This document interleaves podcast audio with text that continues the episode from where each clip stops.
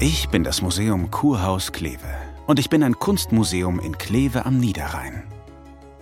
Mein Name ist ein Überbleibsel aus der Vergangenheit. Ich stamme aus der Blütezeit, als Kleve noch als Bad Kleve bekannt war. Das war zwischen 1742 und 1914. Damals kamen viele reiche Leute aus Preußen und den Niederlanden zu Besuch. Ein gewisser Dr. Johann Heinrich Schütte hatte in Kleve eine Heilquelle entdeckt. Ein Magnet für die Menschen und belebend für die Stadt. Und mich. Aber erst später. Ich, das Kurhaus, war da nämlich noch gar nicht erbaut. Mein Vorgänger war ein Brunnenhaus, das 1754 entstand. Zusammen mit zwei Brunnengasthöfen und der eleganten halbkreisförmigen Galerie des Amphitheaters waren wir verantwortlich für den Erfolg der Klever Kur. Meine Errichtung folgte erst 1845 und 1846 bzw. 1872 in zwei Abschnitten. Zu Ehren des preußischen Königs Friedrich Wilhelm IV. bekam ich den Namen Friedrich Wilhelmsbad und ich wurde zum Mittelpunkt des regen Kulturlebens. Das war eine wunderbare Zeit und ich fühlte mich wie der Quell des Lebens. Leider hielt dieses Gefühl nur temporär. Der Erste Weltkrieg setzte mir und dem gesamten Kurbetrieb ein jähes Ende. Zum Glück wurde ich nicht zerstört, aber nach dem Krieg wusste erstmal niemand langfristig etwas mit mir anzufangen. Ich hatte viele wechselnde Nutzer und wurde diverse Male umgebaut. Zum Beispiel diente ich als Atelier einem gewissen und Ihnen bestimmt bekannten Josef Beuys. Bei uns am Niederrhein ist der Künstler in aller Munde.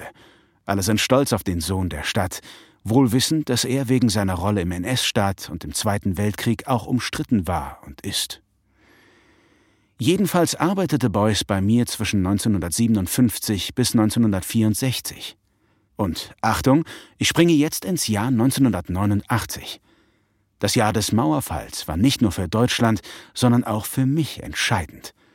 Meine Stadt Kleve kaufte mich, um mich in ein Museum für moderne Kunst zu verwandeln. Mit dem Entwurf für den Umbau wurde der Typograf und Entwerfer Professor Walter Nickels betraut. Alles, was an mir gemacht wurde, wurde mit Bedacht getan. Die Balance zwischen alt und neu wurde sowohl beim Umbau als auch bei meiner Ausstattung gewahrt. Seit 1997 präsentiere ich nun als Museum Kurhaus Kunstwerke vom Mittelalter bis zur Gegenwart und positioniere mich als Kunstmuseum mit internationaler Ausrichtung.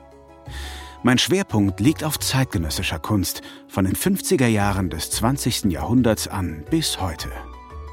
So befindet sich in meiner ständigen Sammlung der künstlerische Nachlass des bedeutenden deutschen Bildhauers der klassischen Moderne, Ewald Mataré.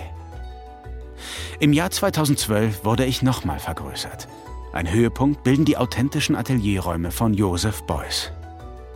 Mit meiner Ausstellung, dem Raum für den Kleber Künstler mit Weltruf, stehe ich heute für eine kritische und differenzierte Auseinandersetzung mit ihm und die Ambivalenzen seines Lebens. Das sprechende Denkmal wird Ihnen präsentiert von der Deutschen Stiftung Denkmalschutz und Westlotto.